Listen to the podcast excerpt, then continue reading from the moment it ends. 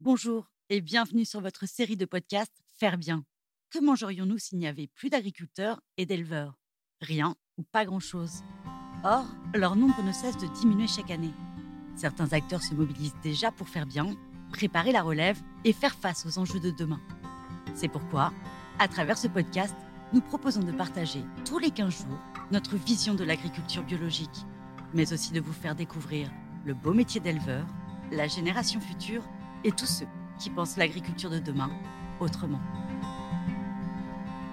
Au programme Rencontres, innovation et immersion, bienvenue dans ce podcast Faire bien. Moi c'est Paul Pierrot, j'ai 20 ans, depuis tout petit, je me voyais que là-dedans. J'ai envie de travailler. Et je pense que j'ai appris pas mal de choses et que j'en apprendrai encore plus sur le tard aussi. Quand j'ai commencé à jouer à tracteur, autour de 10-12 ans, parce que je jouais dans ces années-là. On hésite toujours, est-ce que c'est la bonne solution? Pour vouloir le faire, c'est un choix. On jamais regretté ce qu'on fait. Mes parents m'ont toujours dit, fais ce que tu veux, on veut t'empêcher de rien. Dans ma famille, tout le monde est agriculteur, c'est parti de mon arrière-grand-père qui avait une toute petite ferme.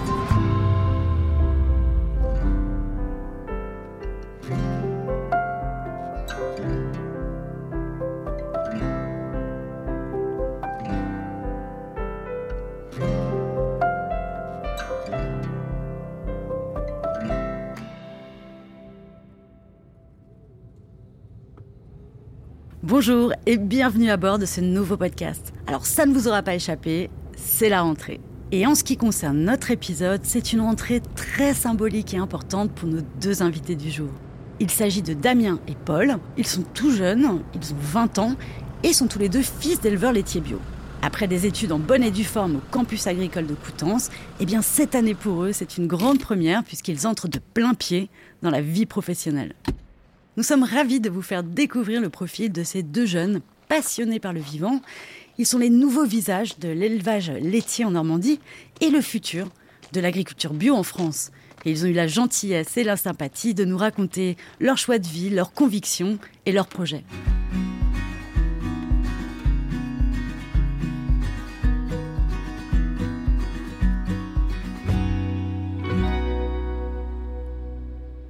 Alors Damien, sa voix doit vous dire quelque chose puisque nous lui avons déjà consacré un podcast avec son père Thierry sur leur exploitation familiale. Mais c'est aussi l'occasion de faire la connaissance de Paul, son camarade de classe, qui lui aussi a fait le choix de devenir éleveur.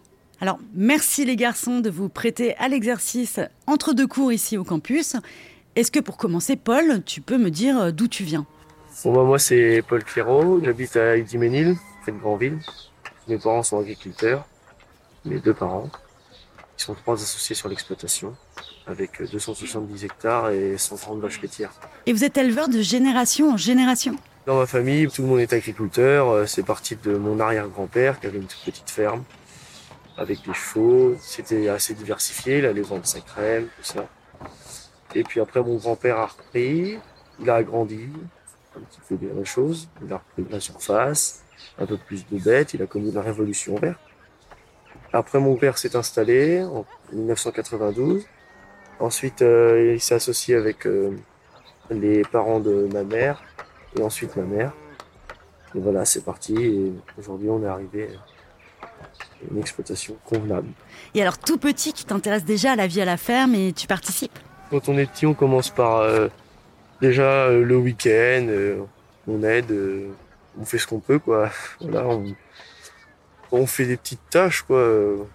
Alors au début c'est vrai on reste avec son père donc si par exemple on fait de la mécanique ben ton père il te dit bon bah va chercher ça le petit stagiaire voilà, au début. Puis de fil en aiguille ben on, progresse et puis euh, on arrive à la fin on, on conduit les tracteurs on, grandit donc après on fait la traite parce que le facteur limitant des fois la traite c'est qu'on on est trop petit voilà, c'est, on fait des tâches de plus en plus importantes avec euh, des tâches à responsabilité, je dirais aussi. Et tu commences à conduire un tracteur à quel âge alors? 8-10 ans. Et toi, Damien? Dans ces eaux-là, oui, 10 ans. Ça doit être le rêve, non? Ah oui, on sent qu'on a franchi quelque chose là.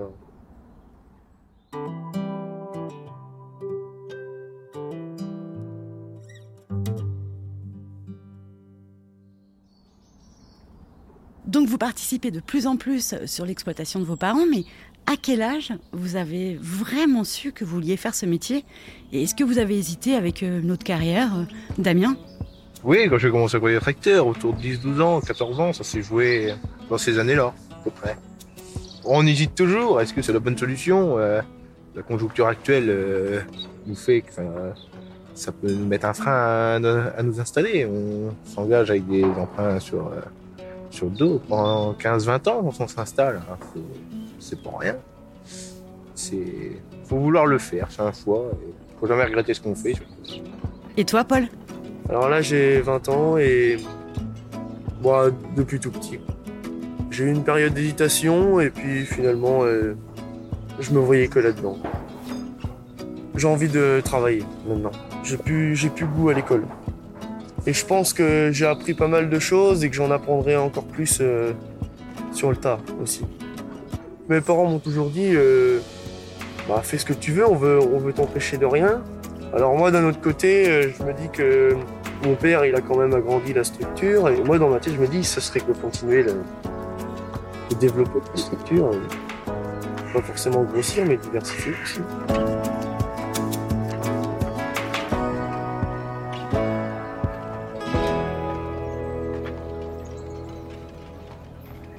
Diversifier dans quel sens? T'as déjà des idées, des projets? Diversifier, déjà, mes parents sont passés en agriculture biologique, donc euh, ce serait euh, développer des techniques sur l'agriculture biologique. Sur les sols. euh, en agriculture biologique, en fait, on n'a pas le droit aux phyto, pas le droit aux engrais. Donc au, début, c'est pas facile. Il faut avoir des rotations de culture qui correspondent bien, enfin qui, vont bien trouver des alternatives. Et puis je, je voudrais en trouver des nouvelles, voilà, des nouvelles techniques qui marcheraient et, et arriver à des résultats euh, encore mieux. Tu parles de nouvelles techniques et si on pense notamment à Internet ou aux réseaux sociaux, euh, vous diriez que c'est un plus Est-ce que ça apporte quelque chose dans votre quotidien? Déjà, tout s'est modernisé par Internet. Maintenant, on déclare nos vaches par Internet. Avant, on le faisait par papier. Les petits veaux, quand ils naissent, il leur faut des cartes d'identité, entre guillemets. Coup, avant, on faisait ça sur papier, on écrivait le nom de la mère, le sexe, la date de naissance, tout ça. Et puis maintenant, on fait déjà tout par Internet. Notre, métier arrive à se moderniser justement avec Internet. Et les réseaux sociaux, Paul, euh, ça te sert? Ah oui, on peut changer. Hein. Ouais, ouais, sur les réseaux sociaux, euh, il y a des groupes qui se forment et, et on échange euh, sur l'agriculture biologique, sur les techniques. euh. Tout le monde partage un petit peu euh, comment il procède. Et puis on prend des idées à droite à gauche et puis on essaye. Faut essayer. Tes parents aussi? Mes parents, bon, bah, la cinquantaine. Mais mon père s'informe aussi, euh, pas via les réseaux sociaux, mais il regarde euh, des vidéos des fois euh, sur YouTube, par exemple. Et il y a beaucoup d'informations à, à apprendre. Alors justement, si tu compares le quotidien d'éleveur et producteur laitier aujourd'hui à celui de ton grand-père, il doit y avoir de grosses différences, non? C'est plus pareil, c'est plus le même métier. Euh. Avant, nos grands-parents, euh, ils travaillaient euh, pour manger. Et maintenant, bon bah, dans notre vie, je pense qu'il y a plus de loisirs. On travaille, euh, certes, oui, mais on, on- je pense qu'on s'autorise plus à aller autre part, peut-être voyager, même. euh. On fait autre chose, je pense.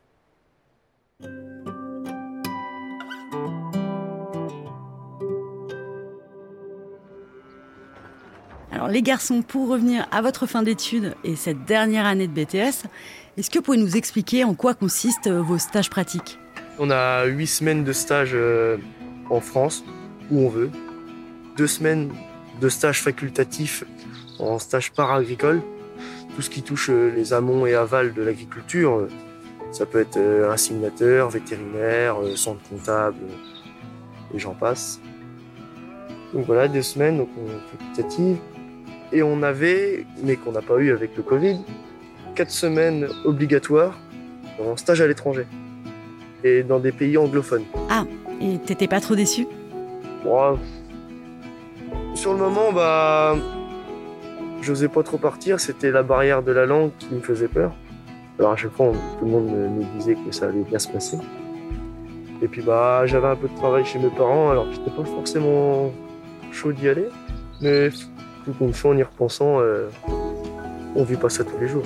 Et alors, c'était quoi ta destination de stage? Alors au début, on n'était pas très enthousiaste et du coup on a dit on partira à Jersey, c'est anglophone. Et puis euh, on avait trouvé des contacts, mais il y avait déjà des stagiaires, alors euh, on a décidé d'aller en Irlande. Vu que mes parents sont en agriculture biologique, là-bas c'est beaucoup des systèmes pâturants et ça aurait été intéressant, je pense que j'aurais appris des choses.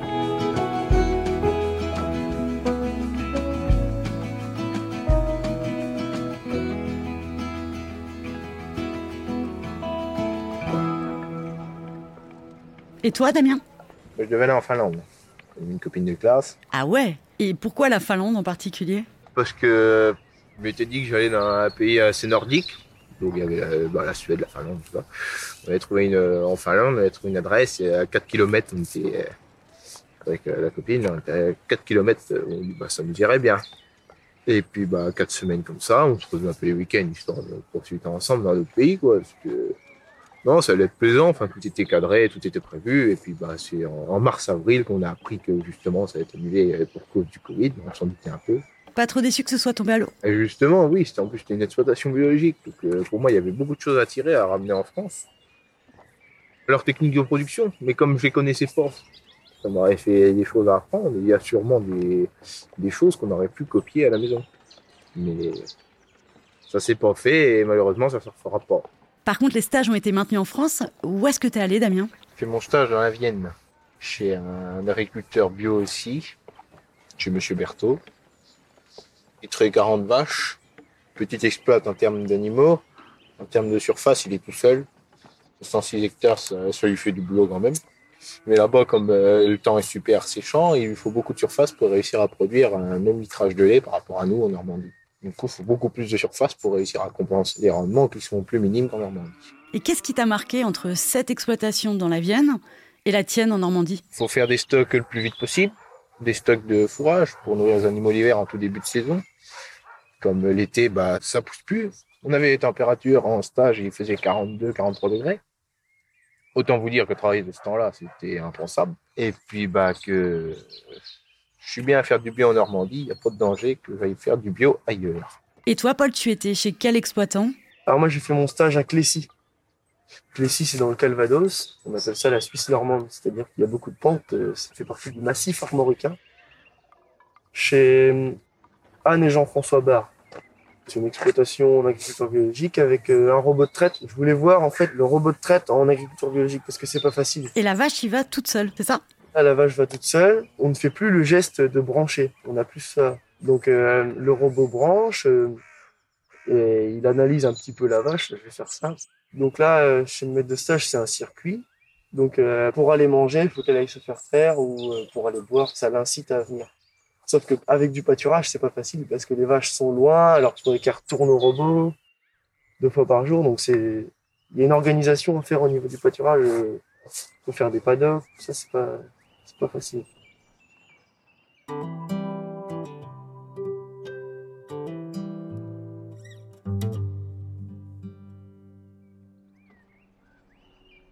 Donc ces stages, ça vous permet de vous familiariser à d'autres techniques, éventuellement de voir ce qui pourrait s'adapter euh, à vos exploitations. Vous qui rentrez dans la vie professionnelle, vous abordez comment cette toute première année? Bon, je veux pas trop en inventer au début. Parce que bon, euh, maintenant, pour acheter des exploitations euh, qui sont hors de prix, et je sais que bon, mes parents vont me faire un petit cadeau, mais après, je serai entouré de mes parents quand même, je pense. Parce que mes parents sont pas encore à la retraite, donc. euh, Mais bon, si on en invente trop et qu'après mes parents repartent à la retraite, et si je me retrouve tout seul ou euh, peut-être à deux, c'est bien. Et toi, Damien, tes projets? Déjà, je m'installerai avec mon père. Sur 10 ans à peu près, j'attends qu'il prenne sa retraite. C'est lui qui aura tout monté. Que... Bien sûr, je vais racheter la ferme, mais il m'aura presque tout mis, euh, tout cuit dans le bec. J'aurais plus qu'à produire. moi. C'est déjà beaucoup. Et puis une ferme, euh, oui, bah, faut réussir à ce que sa ferme soit résiliente. Toujours y arriver. Et il y a un problème, faut passer par-dessus le problème. Alors soit tu le contournes en changeant le système, ou soit on passe dessus. Faut pas vraiment un gros problème. Sinon, forcément, c'est plus dur. Alors qu'est-ce qu'on peut vous souhaiter, les garçons, pour cette rentrée? Des vaches en bonne santé, ouais. Ça va pas avoir de problème. dès le début, là, commencer dans de bonnes conditions, avec les vaches qui donnent du lait. Et côté météo? Euh, ensoleillé, mais pas trop. Une météo euh, propice à la pousse de l'herbe. Alors ce sera ma dernière question. Quand vous aurez eu les résultats de votre BTS et que ça y est, vous aurez votre diplôme, c'est quoi le programme? Ah oui.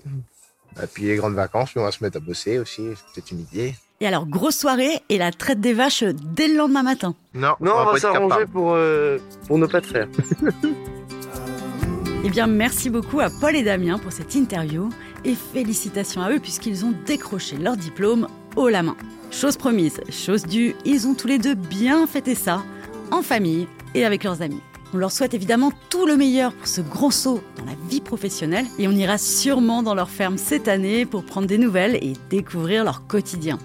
C'est l'occasion de vous souhaiter également, vous qui êtes de plus en plus nombreux à nous écouter, une excellente rentrée.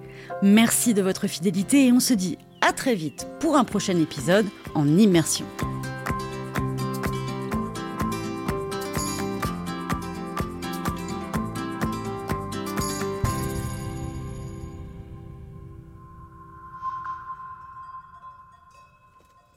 Vous avez aimé ce podcast N'hésitez pas à nous laisser un like ou un commentaire sur votre plateforme préférée. Et pour ne manquer aucun épisode, abonnez-vous. À bientôt